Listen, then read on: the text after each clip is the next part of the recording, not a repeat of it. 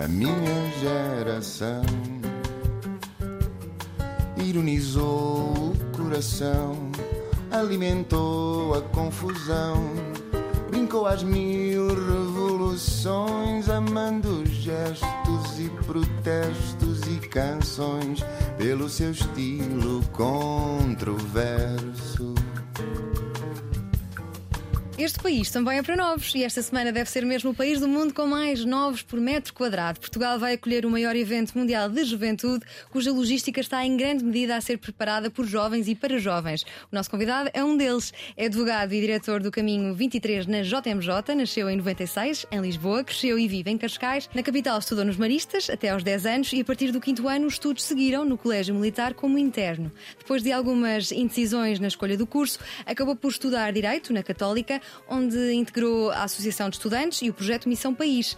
Em 2018, mudou-se para Bogotá, na Colômbia, onde fez um intercâmbio de seis meses. Seguiu-se um mochilão que o levou até ao Papa Francisco em 2019, na Jornada Mundial da Juventude do Panamá. Durante os últimos anos, pertenceu ao movimento católico Equipas de Jovens de Nossa Senhora, de qual foi o responsável nacional. Neste movimento, aprendeu que quem tem fé deve e pode viver com um novo sentido. Afonso Virtuoso, muito bem-vindo. Que novo sentido é este? Antes de mais, obrigado pelo convite. Eu acho que este novo sentido é o sentido de quem uh, descobre uma coisa fundamental na sua vida, a quer viver e percebe que, que essa verdade fundamental, neste caso a fé e na minha vida a fé cristã vivida na Igreja Católica, uh, nos fala a tudo da nossa vida. E portanto, esse novo sentido vem exatamente dessa, dessa fé que fala a tudo na minha vida. Não é? Uma religião herda-se? Vem da educação familiar? Sim, eu eu posso falar da minha experiência pessoal. Da minha experiência pessoal é, é isso, não é? Foi uma fé que foi herdada da minha família. Eu recebi, recebi a fé como um dom, como uma, como uma coisa que eu herdei, mas que depois, com o tempo e com a idade, quis como minha, não é? E portanto me responsabilizei em liberdade e em responsabilidade, tornei a fé uma coisa central na minha mas vida. Nunca a questionaste, foi sempre óbvio. Não, eu, eu no outro dia. De, tive de ir, porque fui convidado para ir falar ao Fates Night Out, que é um, um, um no fundo ali na FIL, na antiga FIL, um, um evento com, que se fala de fé, e, e, o tema que me deram foi onde houver dúvida que eu levo a fé. E uma coisa que eu dizia é: a dúvida é uma coisa fundamental e, e, e que nunca vai deixar de existir na nossa vida. A natureza humana, pela sua limitação, por causa, por causa disso, há, há dúvida sempre a coisa fundamental é o que é que nós fazemos com isso. O, o, que é que, o que é que a partir da dúvida podemos construir, não é? Pronto, e eu procuro sempre responder às minhas dúvidas uh, de forma a poder conduzir para a fé, não é? Mas Essa é a questão fundamental. de fechares a porta à fé. Nunca te aconteceu? Eu, quer dizer, eu nunca cheguei a essa, essa, esse momento, eh, esse momento último de dizer, ah, eu não, não, não quero, não tenho mais fé. Não, tive muitas dúvidas, tenho muitas dúvidas, mas eu acho que eu acho que na vida também saber ver aquilo que é relativo e aquilo que é absoluto é uma coisa fundamental, não é? Sim, o que é que separa a religião católica de, de outras religiões? O que é que separa a religião católica? Eu acho que fundamentalmente é, é esta ideia de que nós temos um Deus que entrou na história, que entrou na história, que, que se fez homem, Uh, e, que, e, que, e, que, entrou na história para nos salvar. E eu acho que esta a beleza deste, deste amor de um Deus que quis entrar na história para me salvar, esta história pessoal que eu tenho com Deus, é a verdade fundamental da, da Igreja. Não é? E depois uma verdade fundamental que é vivida no tempo, e a igreja já tem mais de dois mil anos, sempre com este reavivar, que este Deus que entrou na história para me salvar está vivo. Esta é a verdade fundamental. Não é? Tu também tens muita fé e crença uh, pelo Benfica. O futebol pode ser uma, uma religião, tem massas e figuras exemplo, de culto. Sim, sim. Por exemplo, uma das, das minhas grandes dúvidas de fé era exatamente quando o Benfica jogava ao domingo, não é? E os meus pais queriam sair. Ias à missa, não, a missa é de manhã. Não, não, eu, não eu, eu de manhã ou domingo estou a dormir. Uh, normalmente não o domingo. Não, o domingo a ir à missa era ao final da tarde. Okay. E portanto o Benfica às vezes jogava e quando eu era mais novo havia sempre aí, então, sobretudo naquela fase em que a fé ainda era muito uma coisa recebida dos pais, em que havia sempre ali um despique. Foram as minhas eh, nessa, nessa altura, essas foram as minhas grandes dúvidas de fé. Mas depois, com a idade, pôr as coisas no devido lugar e pronto. E aí isso ficou tudo arrumado. E o Benfica é um, uma, uma, grande paixão, mas não é uma religião. E quando vais ter com o Papa em 2019 às Jornadas Mundiais da Juventude uh, do Panamá, já tinhas em vista esse objetivo quando embarcaste nesse mochilão? Não. Portanto, não? o que aconteceu foi, é, eu fui para Erasmus, fui com o dinheiro contado e, portanto, estive lá, aproveitei imenso o Erasmus, viajei imenso, pronto, saímos muito à noite. Aquilo em Bogotá, de facto, foi assim um período áureo e divertido, mas depois, quando acabei ali o período dos estudos, fui duas, dois meses viajar. E a verdade é que, uh, de facto, as finanças já estavam apertadas. E eu, na altura, comecei, um padre muito amigo meu e uns amigos meus das equipas jovens Nossa Senhora começaram-me a desafiar para eu ir para, eu ir para as jornadas, só que na realidade eu ao início disse-lhes: esqueçam, não, não vai dar. E pronto, e depois muito insistiram, muito insistiram comigo, e, e, a verdade é que surgiu a oportunidade, e pronto, e pá, aí duas semanas antes das jornadas decidi que ia e fui. E tu já tinhas ouvido falar deste grande evento? Eu já tinha ido em Cracóvia. Ok, eu... já foste a quantas? A duas? Pronto. Eu, na realidade, é eu, terceira? eu, costumo dizer, eu costumo dizer que eu fui a três jornadas de milhares de juventude e a primeira a que eu fui foi a que eu não fui então. em Madrid, porque eu tinha 14 anos na altura. Ah. Eu tinha, não, eu tinha 14 anos na altura e, e, e pronto, estava inscrito para as jornadas okay. e três semanas antes Uh, porque o verão, porque achava que ia perder o verão e ia perder a parte boa do verão, uh, decidi desistir e não ir. E são e, portanto, parecidas entre si as jornadas? As jornadas. Bem, que eu fui, posso dizer que não, não se comparam, não é? Porque eu fui a Cracóvia Panamá. Cracóvia era uma coisa de uma dimensão que Panamá não era. Mas eu, sinceramente, as experiências foram completamente diferentes. Eh, eu, eu na, em Cracóvia foi, sobretudo, esta. Foi a primeira vez na minha vida em que eu experimentei o que é que é esta igreja universal do mundo todo. Eu lembro perfeitamente, nós tínhamos acabado de ser campeões europeus, estávamos a, a passar nas ruas de Cracóvia, a festejar, loucos, a gritar, e de repente chegamos ao, ao Campos de Misericórdia e estavam um milhão e tal de pessoas. Eu lembro perfeitamente, foi a primeira vez na minha eu entrei, olhei para aquilo e pensei, isto é isto é muito maior do que eu alguma vez achava. O Panamá foi diferente, o Panamá era mais pequeno e, sobretudo, nós já sabíamos que as jornadas vinham para Portugal e nós fomos tratados nas palminhas. Portanto, os panamenos trataram-nos nas palminhas e, portanto, tive com o Papa. Foi diferente. Foi uma experiência, foi um privilégio. E enquanto na, na em Cracóvia foi, estava no meio do povo, estava ali no meio da, da malta toda. Em Cracóvia, em, no Panamá, foi, foi ali, fui tratado nas palminhas. Olha, e Portugal? Vão chegar a Portugal um, mais de um milhão de pessoas. Uhum. Estima-se Portugal está preparado para esta enchente? Eu acho que, sinceramente, se vamos ser honestos, claro que não, claro que não estamos preparados e uh, o que nós podemos fazer eh, de melhor é mitigar os riscos o máximo possível. E isso é aquilo que na Jornada Mundial da Juventude nós chamamos de organização, nós sabemos os riscos, temos de mitigá-los ao máximo. Vai sempre haver riscos numa coisa deste género. E depois, por outro lado, é, é também. Pronto, e, e se a Jornada Mundial da Juventude são um encontro de fé, confiar no espírito e acreditar que as coisas, para além da organização que, nos, que, nos, que é a nossa responsabilidade, que as coisas se vão encaminhar e que isto vai ser uma experiência única para estes jovens todos que aqui vêm e, sobretudo, e isto, eu acho que isto também é muito importante para a quantidade de gente que vai receber estes jovens aqui em Portugal. Sim, o que é que é, no fundo, estas jornadas? E achas que estão a ter a compreensão necessária pela opinião Sim. pública portuguesa? Eu, eu acho que grandes eventos e quando queremos fazer grandes coisas na vida estamos sujeitos a, a grandes críticas e a grandes perguntas e a grandes uhum. dúvidas. Eu acho que do nosso lado fica o dever de procurar fazer o nosso melhor, explicar o melhor que possamos explicar e, sobretudo, vender o sonho. É? Eu acho mesmo que nós temos de passar este sonho. E a Jornada Mundial da Juventude é este sonho. Podemos fazer um encontro, podemos fazer um encontro de jovens do mundo todo em que estes jovens se sentem verdadeiramente acolhidos e têm esta oportunidade de um encontro de fé verdadeiro, mas para além disso, que quem recebe que quem recebe sinta mesmo que isto é uma coisa boa para si e que, por outro lado, é este acolher à portuguesa é mais uma oportunidade como povo que temos de mostrar quem somos, não é? Mas sentes que as Jornadas Mundiais da Juventude são importantes para quem não é católico também? Para os jovens não católicos? Eu acho que esse, esse é um tema muito interessante de explorar, que é a Jornada Mundial da Juventude é uma proposta da Igreja Católica, é, é o é o claramente, desde a sua geração. Mas eu acho que verdadeiramente importa pensar aqui que a proposta católica é uma proposta que tem na sua gente estar aberta a todos. E por isso é que a jornada está aberta a todos, porque a Igreja Católica, a proposta católica, reconhece em cada homem a, eh, a sua sacralidade, a sua imagem e semelhança a Deus, e portanto reconhece que em cada homem há verdade. E portanto, mesmo que essa pessoa não concorde comigo, não, não tenha as mesmas visões do que eu, o meu encontro com ele, o meu diálogo com ele é uma oportunidade de crescimento para mim, porque no, em cada homem há uma verdade, há, há, em cada homem há verdade, há verdade, há partes de verdade, e portanto eu posso crescer na verdade e nesse, e nesse autoconhecimento, uh, dialogando com o outro, crescendo com o outro. E, portanto, a jornada é também esta proposta fundamental de encontro, de diálogo, e por isso, sim, é uma coisa ótima para todos e é uma proposta para todos. E há, há registros de mais religiões que vão estar cá esta semana? Sim, sim, sim, há imensas. Nós temos um, um departamento de, de diálogo interreligioso. Uhum e que pronto, e tenho feito diálogo com, com, com todas as religiões um, e procurar que todos aqueles que queiram entrar na jornada possam participar. Sim, o Papa Francisco diz muitas vezes que a juventude não é o amanhã, é o hoje e que está errado pensar que os jovens só vão ser relevantes daqui a 10 ou 15 anos. Eu aqui uhum. empatizo muito com, com o Papa Francisco.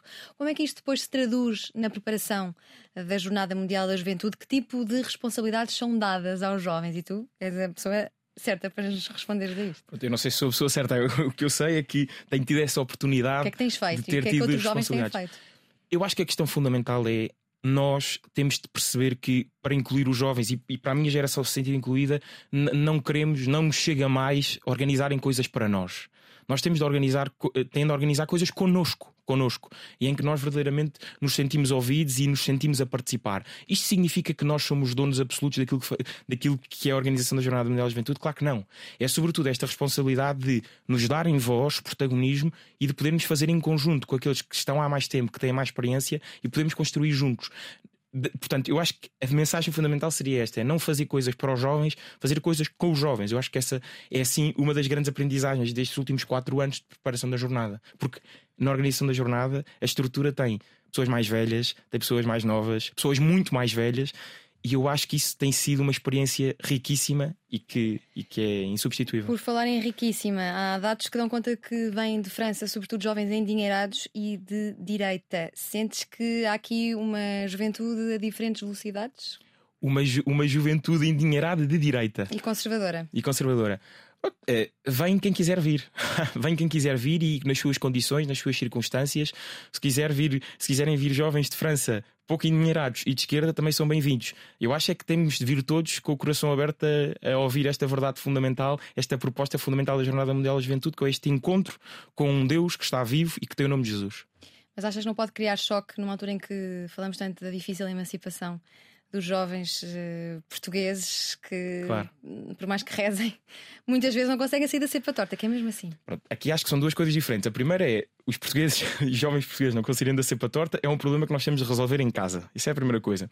A segunda coisa é vamos fechar as portas da casa àqueles que em fora têm os seus problemas resolvidos ou, em alguns casos, são mais beneficiados e têm melhores condições de vida. Eu acho que não. Eu acho é que nós, independentemente das nossas circunstâncias, temos de estar abertos ao outro, nas, sendo ele mais rico, sendo ele mais de esquerda ou de direita, temos de estar aberto ao outro e à verdade que tem para nos passar e, com, e, e, porque verdadeiramente é isto, é esta ideia de que eu posso crescer com o outro independentemente das suas condições ou circunstâncias e portanto portas abertas a todos, é isto que a Jornada Mundial da Juventude quer deixar claro. Todos são convidados. A Jornada Mundial da Juventude vai trazer mais paz do que caos?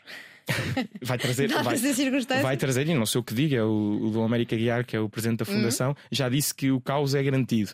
Pronto, e eu volto a dizer: a jornada tem esta desorganização natural, porque é um evento de uma escala gigantesca, e nós temos o dever, e esse é o nosso dever, de mitigar do meu lado, do lado da Organização da Jornada Mundial da Juventude, estamos a fazer o máximo possível para que o evento seja uma oportunidade de mitigar o caos e de, sobretudo, ser oportunidade para esse caos que vai sempre existir, não deixar de propiciar aos jovens este ambiente de encontro, de cultura, de paz, de justiça porque é isso que a jornada é e de, e de, encontro com, e de encontro com a fé, porque a jornada também, e, e, isso é o fundamental e o core daquilo que é a jornada. E olha, Afonso, que impacto é que tem a, fé no teu empenho cívico e político uhum. e também que impacto é que tem a tua participação cívica eh, e política na forma como tu próprio vives a fé?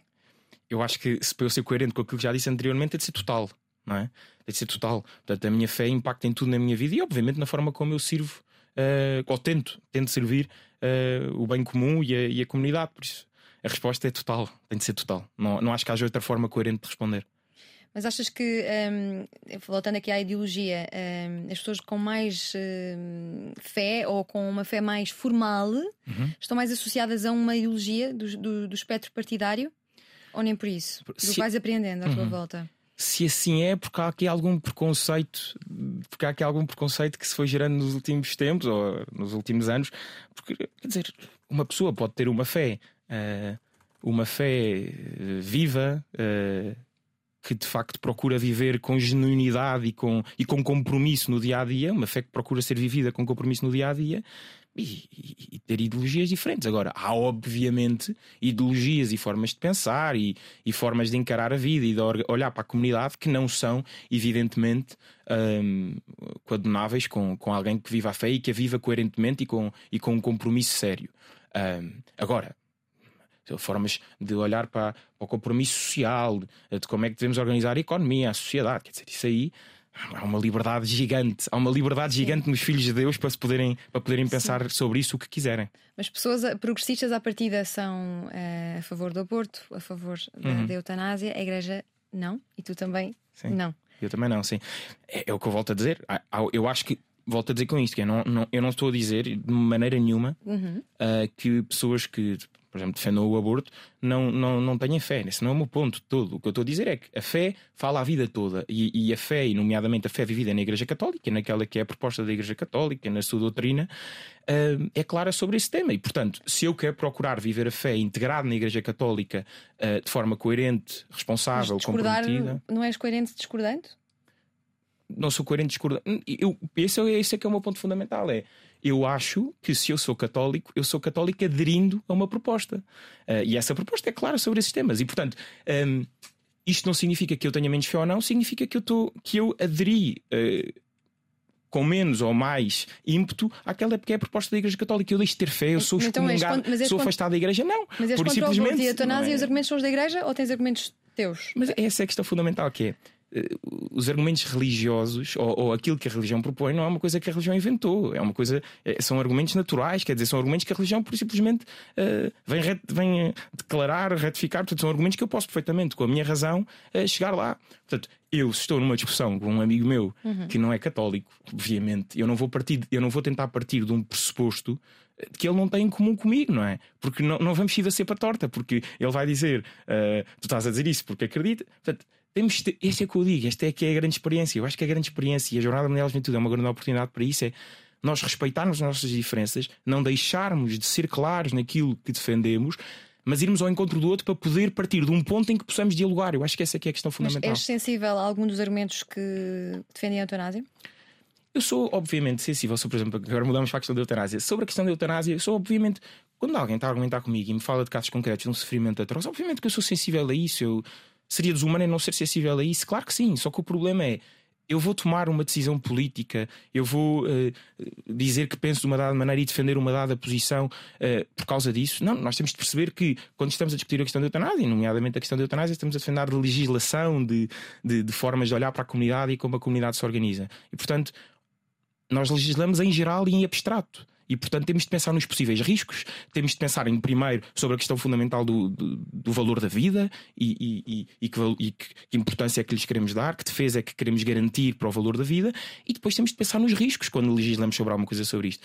Eu, eu podia discorrer sobre as questões da eutanásia, porque é um tema que me interessa e sobre o qual estudei, mas eu acho que a questão fundamental são estas duas: é primeiro, qual é que é o valor da vida humana, uh, qual é que é o verdadeiro valor da vida humana e, e pensarmos nesta coisa que é a partir do momento em que cedemos um bocadinho que seja, só dizer isto, que é a partir do momento em que cedemos um bocadinho que seja, que portas é que estamos a abrir e, sobretudo, que desresponsabilização é que estamos a, a, a, a no fundo, a, a fazer sobre esse valor e depois pensar nos riscos. É que porta é que eu estou a abrir se eu legislar sobre isto? Portanto, eu acho que anda sobretudo sobre estas duas e questões. E qual é o valor de, da mulher decidir sobre o seu próprio corpo também, na questão do aborto? Pronto, eu, eu, há sempre essa dicotomia pro-vida e o pro-choice. E eu, eu, o, que eu, o que eu digo é.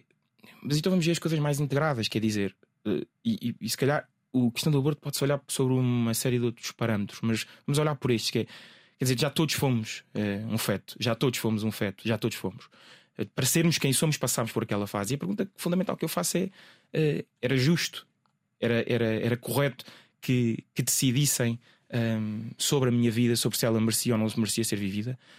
Claro que a vida é complexíssima, claro que a vida tem situações complicadíssimas, claro que sim, mas então essa essas situações complicadíssimas de cada vida concreta têm de ser suportadas e ajudadas pela comunidade, que percebendo o valor daquele bem, naquele caso da vida que ele está, tem de ajudar aquela mulher que está naquela situação complicada a, a, a avançar, a avançar junto com a comunidade. E portanto, eu sei que isto é complexíssimo, eu sei que as pessoas podem não, podem não ver as coisas assim, mas eu acho mesmo que esta lógica do amor, eu acho mesmo que fala-se pouco na política e da lógica do amor, do compromisso com o outro, do como comunidade agarrarmos todas as vidas, agarrarmos todas as vidas. Eu, normalmente, quando falo sobre a questão da eutanásia, e acabo com isto, e já estou a falar há muito tempo, eu normalmente começo a dizer que, digo mesmo que é, quer dizer, se eu vir um tipo, uma pessoa uh, que está completamente uh, perturbada psicologicamente, deve estar num sofrimento psicológico atroz, a querer mandar-se de um prédio, por muito que aquela pessoa possa estar a passar, o que é que eu digo? O que é que eu digo?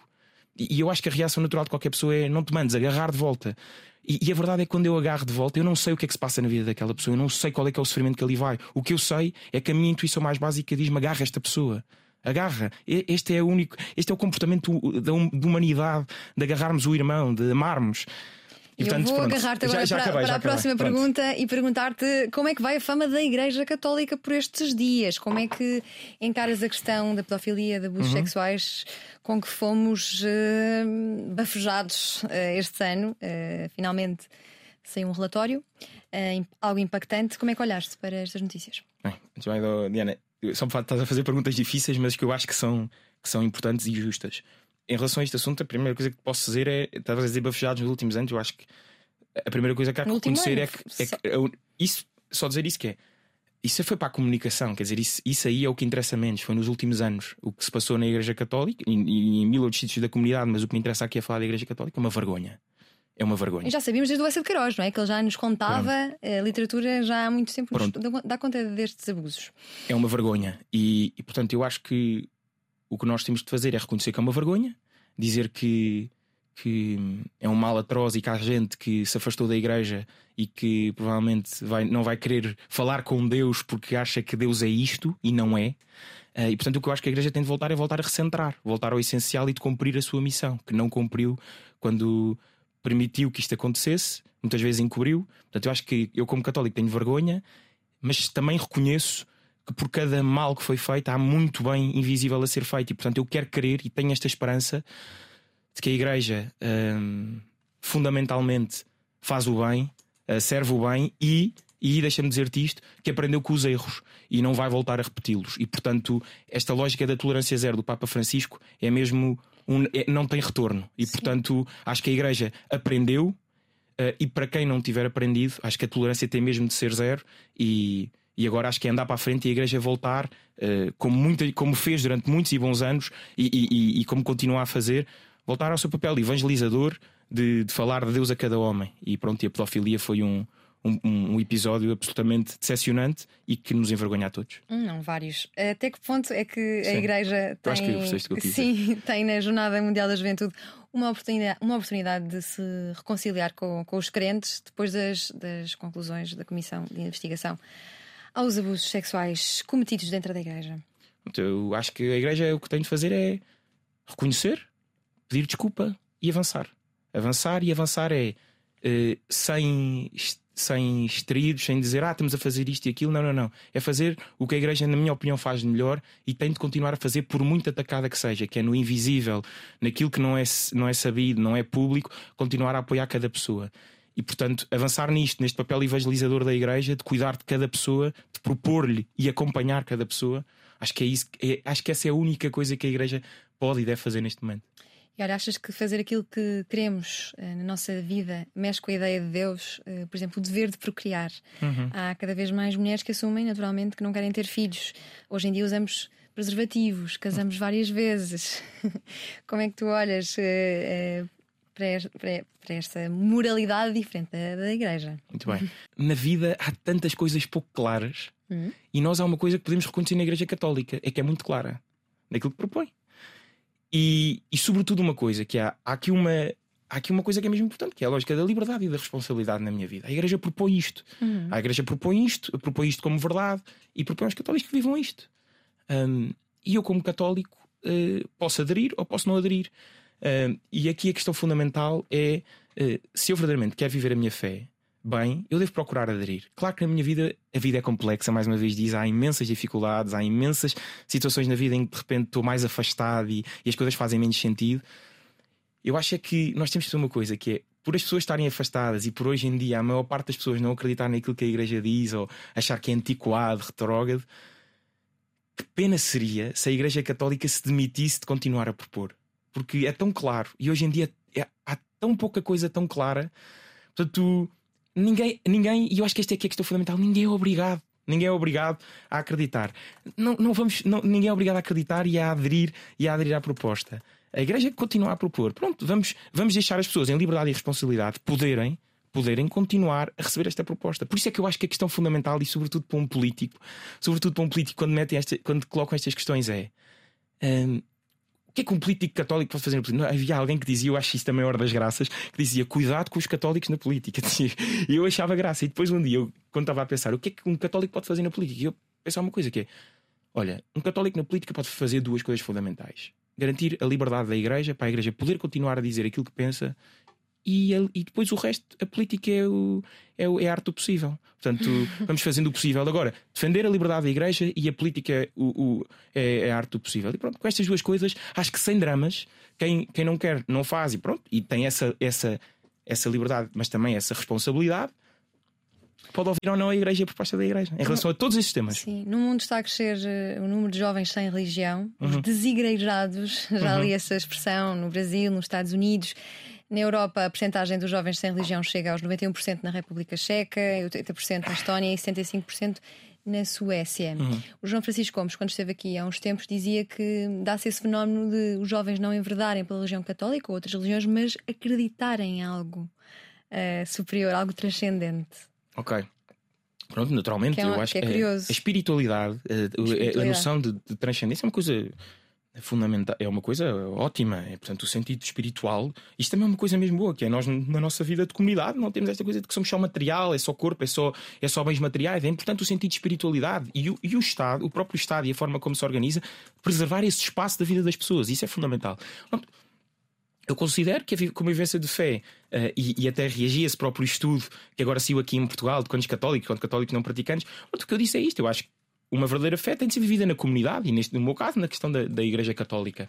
E, portanto, acho que, que, a, que a resposta está muito por aí, não é? Viver a fé uh, na comunidade. Sim. Viver a fé e na tu tocaste num termo interessante que é a espiritualidade, que uhum. parece-me que em Portugal está a crescer de alguma forma, também ligado ao facto das pessoas terem uma vida a mil Uhum. Uh, o burnout está a crescer sim, em Portugal, os números são assustadores e parece-me que há uma, que uma procura pelo serenar interior. Uh, espiritualidade, este tipo de espiritualidade que se procura uh, na yoga, meditação, tem algo que ver com, com uma religião?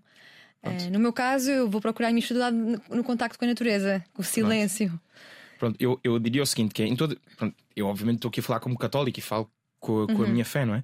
Um, eu acho que em todas essas coisas uh, há bem, não é? Há verdade. Em todas essas coisas há verdade. Porque é que eu acredito que a religião católica é a religião verdadeira? Porque eu acredito que, que a religião católica tem, tem a verdade, no fundo, porque é transmitida por Cristo, Cristo, a Igreja é de Cristo, foi o próprio Cristo que fundou a Igreja.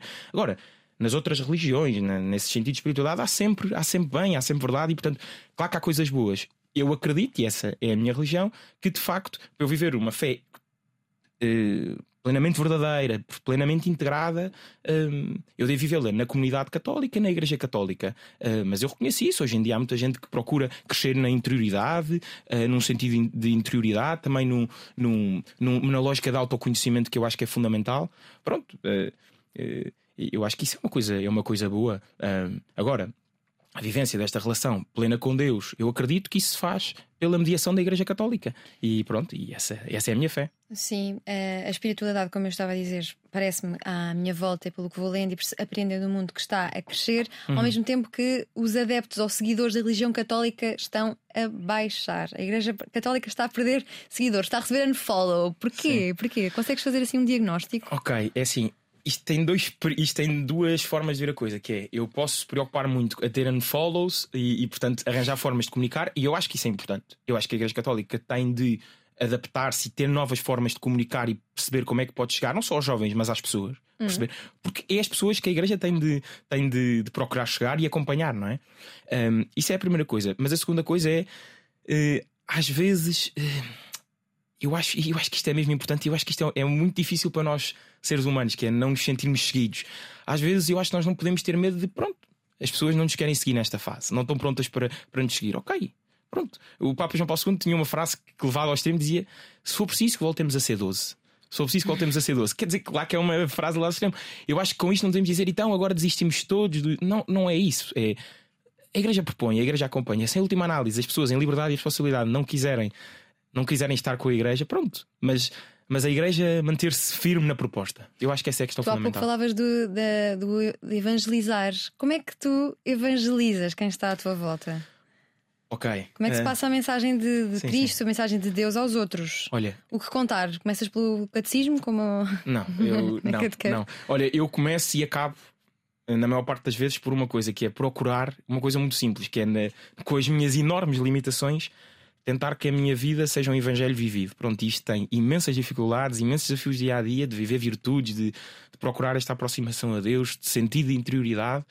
e que depois a minha vida seja um reflexo disso e, e isso, e isso fala às pessoas. Portanto, Sim. que a minha vida, que, que, eu tenha esta consciência, eu acho que é isto, Ana, que é que eu tenha esta consciência de que a minha vida pode ser, na minha limitação, o único evangelho que algumas pessoas vão ler. Pronto, se eu tiver esta consciência, eu acho que já estou a fazer a minha parte. Olha, e o perdão, o que é que está na base do, do, do perdão? Que é uma, para mim, um dos valores sim, mais sim, sim. bonitos e corajosos da Igreja Católica. Olha, uh, eu acho que está o amor de Deus. Acho que não pode estar outra coisa. É, eu acho que no perdão, a misericórdia, o amor de Deus é a base disso. Se não for isso, fica difícil, porque se for por mim, uh, vai ser mesmo difícil. Eu tenho de procurar alguma coisa acima de mim, sobrenatural, que não dependa de mim, para me ajudar nisso. Acho que a questão do perdão pleno não é só o perdão do desculpa, é um. Sim, mas às vezes há uma, há uma dificuldade em perdoar. Um, claro. Tudo deve ser perdoado, tudo o que nos fazem uh, deve ser perdoado. Vamos lá ver uma coisa que é. Uh, para nós cristãos, nós temos de acreditar que sim, não é?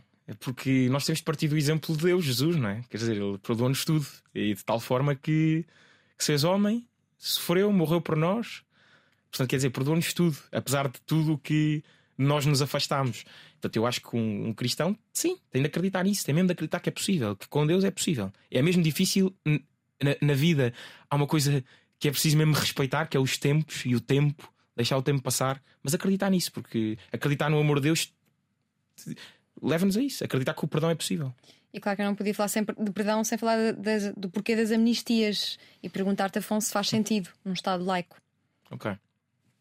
Pronto, obviamente pode-se uh, pensar agora, ah, vamos ter as amnistias, mas por que razão? Eu acho que às vezes também estas coisas têm um contexto, não é? E acho que nem sequer nesse contexto, quer dizer, o Papa Francisco tem sido um Papa que tem falado muito sobre a questão da misericórdia. Uh, de facto, a verdade é que a crentes e não crentes, o Papa Francisco tem chegado e a sua mensagem tem chegado de forma muito clara. E portanto, eu acho que o Estado também aproveitou aqui um momento para, numa ação política, uh, aproveitar este momento diplomático para, para dizer: olhem, eh, como comunidade queremos dar valor aqui ao, ao valor da misericórdia e do perdão uh, para também recomeçarmos.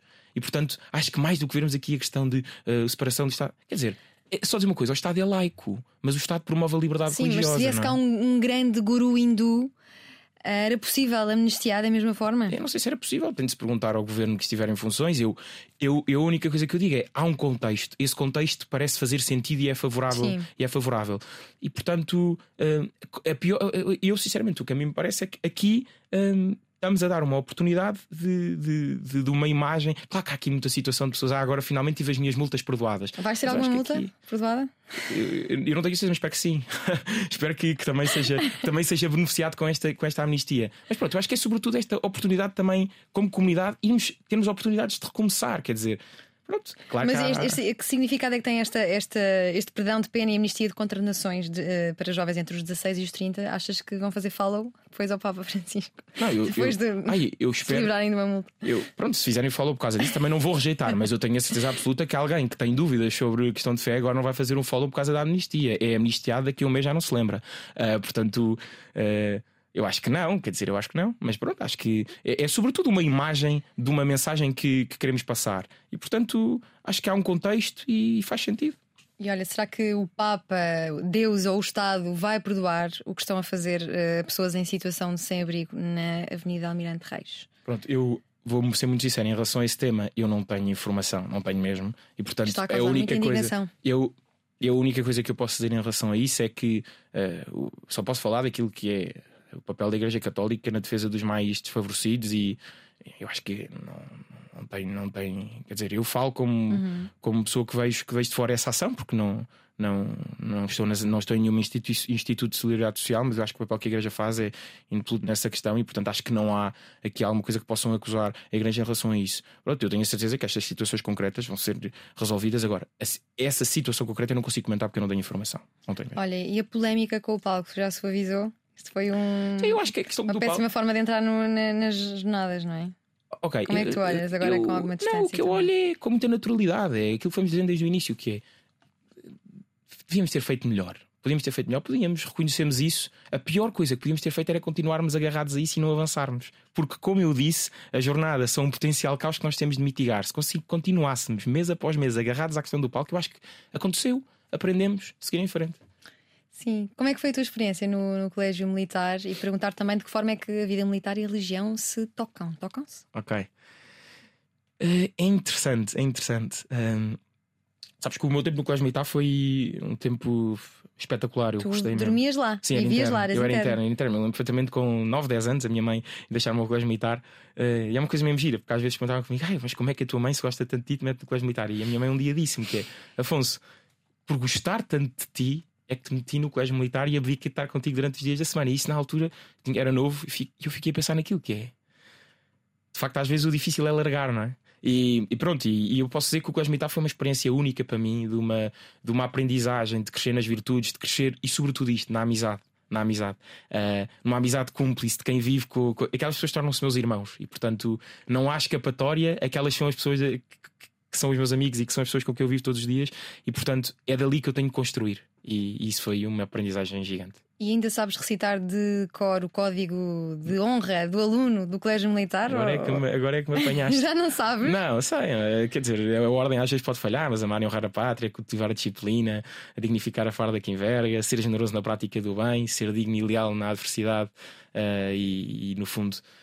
Uh, ter, ter esta capacidade de, de enfrentar os obstáculos, um, tanta, são imensas, ser afável e correto, uh, uh, evitar e repudiar o despotismo, são muitas, são muitas. Ser verdadeiro e leal, assumindo sempre a responsabilidade e quando olhas atos, à tua volta dos teus colegas nessa altura, uh, teve efeito esse, esse código de honra? Teve de ter, não já foi hipótese. Era, era Mas tu vês Ana, que teve impacto na vida das pessoas? Não, não, sem dúvida nenhuma, sem dúvida nenhuma, sem dúvida nenhuma. Claro que sim, claro que viver num internato, no colégio militar, tem, tem as desvantagens de algumas coisas que se deixam de viver. Os meus pais sempre foram muito atentos a isso e sempre procuraram que eu compensasse com outras coisas. Por isso fiz o CSV, fiz campos de férias, fiz. Um, o fim de os meus pais obrigavam-me a estar com outros amigos uh, para, ter, para ganhar mundo também. Mas, mas eu acho mesmo que aquela oportunidade de estares ali cada dia é, é crescer em potência, crescer em potência, exponencial. E, e, esse, e esses mandamentos, esses mandamentos, esses, esses, esses 10 artigos do Código de Honra são mesmo uma, um guião para a vida. E a verdade é que eu, durante muitos anos, agora já não porque tenho um outro computador, mas durante muitos anos tinha os 10 artigos do Código de Honra ali como pano de fundo. E, e aquilo ia-me sempre relembrando coisas que eu estava a falhar e que tinha de melhorar. E, este, e por isso também só dizer uma coisa: que é uma das coisas que eu aprendi muito no Código de Honra do Colégio Militar é que eu tenho de me obrigar a discernir no final de cada dia, e depois, obviamente, com a fé, a questão dos exames de consciência, eu, o que é que eu fiz bem e o que é que eu fiz mal. E, e ter estas coisas, estas, estas indicações de virtude, o que é que eu posso fazer melhor, isso é uma ajuda enorme para também crescer em Tu já nasceste virtuoso. Virtude Não, não, te falta logo no nome. isso é- Pode-se falar de. de- Já deixa-te ouvir Isso esta é, nada piada- vezes. isso é aquela piada que hoje em dia já fico só do género. É isso. É, é incrível, é, é o teu apelido é muito bonito. Podes Obrigado, falar de também Deus no, no Portugal de, de hoje livremente? Sentes-te, tu, como católico, sentes-te em minoria? Sentes algum tipo de desdém, eh, de preconceito? As pessoas acham estranho seres um jovem católico e abertamente e orgulhosamente católico. Se- eu vou ser sincero, eu sinto-me completamente livre e completamente solto em relação a esse tema. Agora, se houvesse alguém que por alguma razão se me, me incomodasse por causa desse assunto, era para lá que eu dormia melhor. Era mesmo. Quer dizer, eu reconheço que há países em que a situação é muito mais difícil do que a nossa. Portanto, há situações em que os cristãos são perseguidos, são, são, não podem praticar a sua religião. Quer dizer, nós aqui, nós aqui podemos e temos dificuldades, claro que temos, mas não é nada comparado com esses países. Portanto, eu acho que picar a bolha, sair da bolha e pôr em perspectiva é o primeiro passo para andarmos para a frente e para estarmos completamente livres e soltos a viver a nossa religião, sem dramas e sem ah, estou a ser. ob-". Eu sou completamente livre a viver a minha religião, não tenho, não posso queixar. E o direito, Afonso, continua na tua vida? Continua, continua. é Vai continuar. é, sim, agora a seguir, quando acabarem as jornadas, esta, este, este grande desafio, é, vou voltar a isso, não é? Vou voltar a isso porque é a minha profissão e é, uma, e é também vocação. Gosto, gosto imenso de direito e, e sobretudo, da área do direito penal.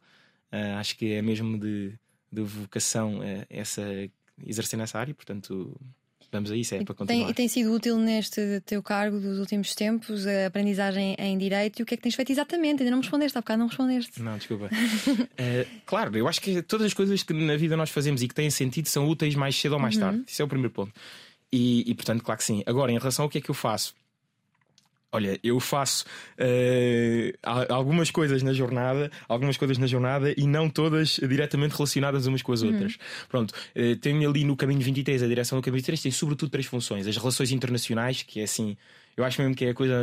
Eu digo isto, normalmente riem-se e dizem que não concordam, mas eu, eu acho mesmo que é a coisa mais gira nas Jornadas Mundiais da Juventude. É, é estar responsável pelas relações internacionais, porque acho que é, que é o maior tesouro das, das jornadas. Pronto, vão, vai toda a gente discordar disto, mas é mesmo a minha opinião. A segunda coisa é as relações nacionais, que é a relação com, todos os, com todas as realidades da Igreja e fora da Igreja em Portugal. E depois um terceiro, uma terceira coisa, que é tudo o que é a promoção e a ativação da jornada. Portanto, foi garantir que no caminho até 23 a jornada já iam ganhando vida. Pronto, e portanto, estes, estes, são sobretudo, estes são sobretudo assim os trabalhos que fazemos no caminho 23. Olha, o, tu tens um irmão padre, certo? Não, tenho Ou... um irmão seminarista. Seminarista. Seminarista a estudar. Tu... Ok. Estudar. Nunca sentiste chamamento uh, para seres ainda mais ativo na, na religião católica? Pronto, isso, duas coisas. A primeira é ser ainda mais ativo. Eu acho que nós hoje em dia, isso é uma coisa. Eu Seres consigo... padre era a pergunta que eu queria fazer. Não, não, eu, não, eu percebi. Eu percebi. Há bocadinho também. Obrigado. Agora claro. trocámos. Trocámos. Isso também é brincadeira. Mas o. Sabes que eu acho que a seguir ao Concílio Vaticano II, uma coisa muito gira que ficou na igreja foi que eu não preciso ser padre para ser ativo na igreja e para, para, para poder ter um papel uh, uh, ativo e de, e de, responsabilidade. Quer dizer, isso antes também acontecia, mas ficou mais claro no Concílio Vaticano II. Eu acho que isso é a primeira coisa. A segunda coisa é se me perguntas, claro que sim, acho que qualquer católico responsável já discerniu sobre a sua vocação. Pronto, também já namorei, também já deixei de namorar, também já, já tive esse discernimento e eu acho que o que o católico tem de fazer é viver isso com tranquilidade e com responsabilidade, ir procurando perceber o que é que faz sentido e qual é que é o sentido. E pronto, e quando chegar a questão, quando chegar ali um momento em que pá, é isto, ter a coragem de dar o céu para a frente e dizer é pá, é para a vida. Olhando é para o, o padre dos, dos, padres, a sua santidade, o Papa Francisco, achas que este Papa está próximo das preocupações e dos desejos da juventude, nomeadamente as alterações climáticas, uhum. as preocupações ambientais, os direitos das minorias LGBT também? Ok, pronto. Hum, eu acho que o Papa está preocupado e está mesmo preocupado em chegar a cada jovem, mesmo. E, e chegar a cada jovem na sua condição, na sua circunstância. Portanto, estavas a dizer uh, dos jovens, por exemplo, que vivem nas ilhas do Pacífico e que têm a questão das alterações climáticas. E isso eu vivi agora nas relações internacionais, mesmo com realidades da Igreja que, de facto, a questão das alterações climáticas uh, impactam e, portanto, uh, vemos situações concretas, pessoas, pessoas desalojadas e, pronto, e compadecemos-nos disso. Isso é a primeira coisa. A segunda coisa, sobre estavas a falar das, das minorias LGBT, eu acho que a Igreja faz uma coisa que é mesmo boa. Que a igreja não olha para as pessoas como comunidades, como olha para as pessoas para cada pessoa, para cada pessoa, nas suas circunstâncias, na sua vida concreta, porque eh, seja a comunidade LGBT, seja outra comunidade qualquer, junta pessoas que têm realidades completamente diferentes. E portanto, eu acho mesmo que a riqueza da Igreja e do Papa Francisco, no seu ponto de ficado, tem sido olhar para cada pessoa na sua circunstância. Acompanhar a pessoa, discernir com a pessoa e fazer a proposta católica com tempo, sem não é pegar na, na verdade, a igreja diz isto é verdade e manda para cima da pessoa, não, é ter cuidado, olhar para a vida de cada pessoa, os sofrimentos concretos e falar à vida da pessoa e depois dar tempo. E eu acho que o Papa Francisco e a Igreja têm feito isso. E, e portanto, eu acho que o dever, a missão é continuar a fazer isso. Tu és do tempo do i5, tiveste i5? Eu vou-te ser sincero, eu sou a pessoa mais. Eu sei essas coisas todas, mas eu não, eu não tenho consciência para as redes sociais. Era uma rede social antes de, do Facebook, provavelmente acho que foi antes. Tinha um top onde okay. nós tínhamos os nossos amigos preferidos. Okay. do teu top de papas, lá, os mais recentes, João Paulo okay. II, Bento XVI, Papa Francisco. Onde é que os punhas? Qual é o teu Papa de eleição? Olha, eu acho que a coisa, quando, quando uma pessoa está na igreja e, e, e percebe as coisas, é, aquilo que acontece é percebe mesmo que é, os papas na sua diversidade são uma riqueza e são coisas mesmo boas. Mas obviamente e, e, portanto são, são os papas que nos foram dados e foram uma graça gigante. E portanto eu olho para assim para estes três papas da minha vida.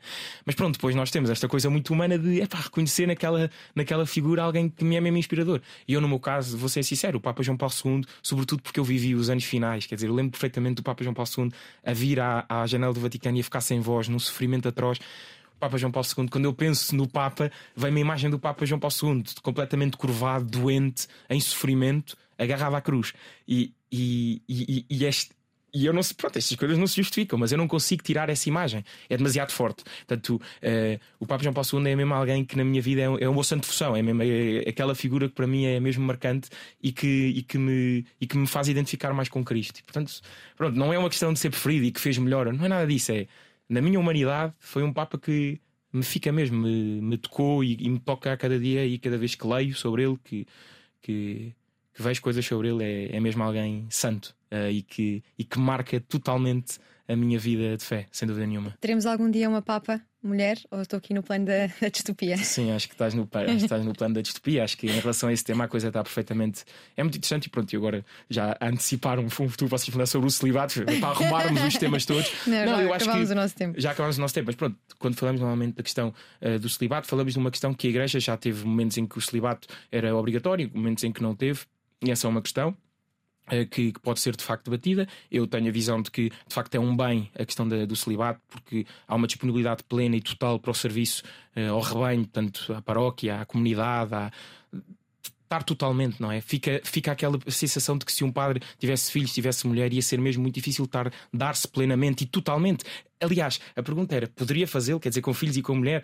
Acho mesmo que o padre tem de dar esta vida de doação plena. E isso o celibato permite de forma mais plena. Agora, a questão da de, de, de, ordenação de mulheres pronto, é uma questão que na Igreja é um tema, é um tema que, que é um tema claro e fechado, quer dizer, o, é, foi, foi esse o desejo de Jesus e eu acho que a Igreja, que não é dona da fé, é só guardiã, só tem de, de respeitar e de, e de preservar este bem durante muitos mais anos. Olha, e quais é que são as tuas grandes preocupações e causas que gostarias que fossem mais acolhidas pela Igreja e também uh, pelo Estado laico aqui? Para, um, okay. para, para a Igreja e para o Governo. Vá. Ok, eu. Tu que tens uma dimensão religiosa e uma dimensão política Sim. também. Em relação à Igreja, olha, eu mais. Às vezes temos esta noção da Igreja e agora do sino de algumas pessoas, e isso, na minha opinião, erradamente. Aproveitaram a, a, a, o sino para fazer uma série de lista, de wishlist, do que é que eu quero que a Igreja seja. Porque eu acho que eu tento viver a minha fé de uma forma diferente, que é o que é que a Igreja me propõe olhar procurar aderir na minha vida a isso. Portanto, sobre a igreja, eu não, não, não tenho esta visão de wishlist para a igreja. Para o Estado, não. Para o Estado, construímos o Estado, idealizamos a comunidade em que achamos que devemos viver. E eu vou-te ser sincero, acho que a liberdade religiosa eh, que, que existe em Portugal, eh, acho que deve continuar a ser promovida. Portanto, se nós continuarmos a viver num, numa, num Estado em que a Constituição é cumprida, a liberdade religiosa é promovida e não temos estas, estes problemas psicológicos de discutir esta coisa, ah, porque o Estado está a ajudar. Com certeza, mas a, a, liberdade religiosa não tem só uma, uma dimensão negativa, de que a liberdade religiosa não pode ser violada, tem também uma dimensão positiva, de que o Estado, como em todas as coisas, considera boas, e o Estado na Constituição está a dizer que considera a liberdade religiosa uma coisa boa, deve também promover de forma ativa, seja por financiamento, seja por uh, disponibilização de, de, espaços, por exemplo, de antenas na RTP, uh, eh, disponibilização para todas as religiões poderem falar. A liberdade religiosa existe, deve continuar a ser promovida e deve, sobretudo, e acabo com isto, Diana, prometo deve continuar a ser este espaço fecundo e, e, e, e, oportuno de diálogo entre todos, para construirmos a paz, a justiça e um mundo que, nas nossas diferenças, para que têm fé não têm fé, em que seja mais em que seja mais, mais fácil vivermos juntos e em que possamos descobrir este valor do amor mesmo na política, mas também fora da política. Descobrimos este valor do amor, que não é só uma linga-linga religiosa, uma linga-linga de um Deus que é amor, mas depois é vivida no concreto das nossas relações e também na forma como organizamos a comunidade e nos tratamos uns aos outros. E são essas questões que levas para o Senado? Um grupo de jovens, um grupo político de jovens? Sim, o, o, não é um grupo de jovens, começou com jovens, porque as coisas são o que são, começam de alguma forma, mas o Senado é um grupo de formação política em que tenho, já estou há, que existe há, há mais de 10 anos, eu estou há 4, 5, eh, e, tem, e é um grupo de formação política, sobretudo para pessoas que são políticas e que querem viver a sua ação política de forma mais, mais integrada, mais virtuosa, em que verdadeiramente uh, percebem que temas como a corrupção não são admissíveis, um, querem aprofundar o estudo das questões, eh, reconhecem a, essencialidade de certos valores na forma como nos organizamos. Portanto, sobretudo, uma formação política uh, de gente que está na política, que quer fazer política, que não tem medo de dizer que é política e que, e que sabe, pela sua limitação, que precisa de uma formação mais integral. Eu acho que esse, esse é o grande problema dos nossos políticos. O grande problema em Portugal, digo mesmo isto, que é, e acabo, Uh, o grande problema em Portugal não é o problema das políticas, é o problema de precisamos de reforma dos políticos, precisamos mesmo de, de, uma nova geração de políticos que sejam mais virtuosos. Não é por causa do meu nome, mas acho mesmo, acho mesmo que é preciso isso. Olha, eh, eu já devia ter terminado esta entrevista, Pronto. mas não resisto a perguntar-te se o Senado uh, pertence de alguma forma ao Opus Dei. Uh, informaram-me mal? Informaram mal? Informaram-te mal. Informaram eu mal. não tenho nada a ver com o Opus Dei. Okay. acho que o Opus Dei é uma. É uma tinha aqui uma esta comunidade... atrás da orelha. Não, não, não. É uma comunidade ótima da Igreja Católica que faz um serviço ótimo à Igreja Católica, mas que poderá haver no Senado membros da Opus Dei, como poderá haver pessoas sem religião, temos imensos sem religião, de outras religiões. O Senado é este espaço de formação em liberdade e responsabilidade. Muito bem, tem dois irmãos, um mais velho e outra mais nova, mas não sofre do síndrome do filho do meio. Ou se calhar sofre, não sabe bem. Sabe sim que é o menino dos avós. Em miúdo passava fins de semana inteiros a brincar com soldadinhos de chumbo, montava batalhas épicas que impediam literalmente a movimentação no quarto a terceiros, nomeadamente o irmão com quem partilhava quarto. Os verões eram passados a jogar voleibol de praia e a ler, de uma ponta à outra, o jornal desportivo Record, de forma que não lhe escapasse qualquer notícia sobre o Benfica. É advogado, trabalhou durante dois anos nos escritório Vieira de Almeida e Associados e desde setembro de 2021 que está dedicado à organização da Jornada Mundial da Juventude como diretor do Caminho 23, um departamento do Comitê Organizador Local. É membro do grupo de formação política Senado e, tal como o Papa Francisco, considera que a política é a mais alta forma de caridade e por isso gosta de se envolver politicamente, sendo tal como a Igreja contra o aborto e a eutanásia. Diz mesmo que a causa da vida é a sua fonte de maior indignação. Na minha geração ouvimos muitas opiniões opiniões diferentes entre si e somos pela diversidade de pensamento e pela tolerância. Agradecemos por isso ao Afonso Virtuoso por toda a partilha na última hora, na Antena 3 e na RTP3. E também, Afonso, desejamos-te força, coragem e fé para a semana que agora entra. Muito obrigado, Obrigada, muito obrigado. Afonso. O que vamos fazer?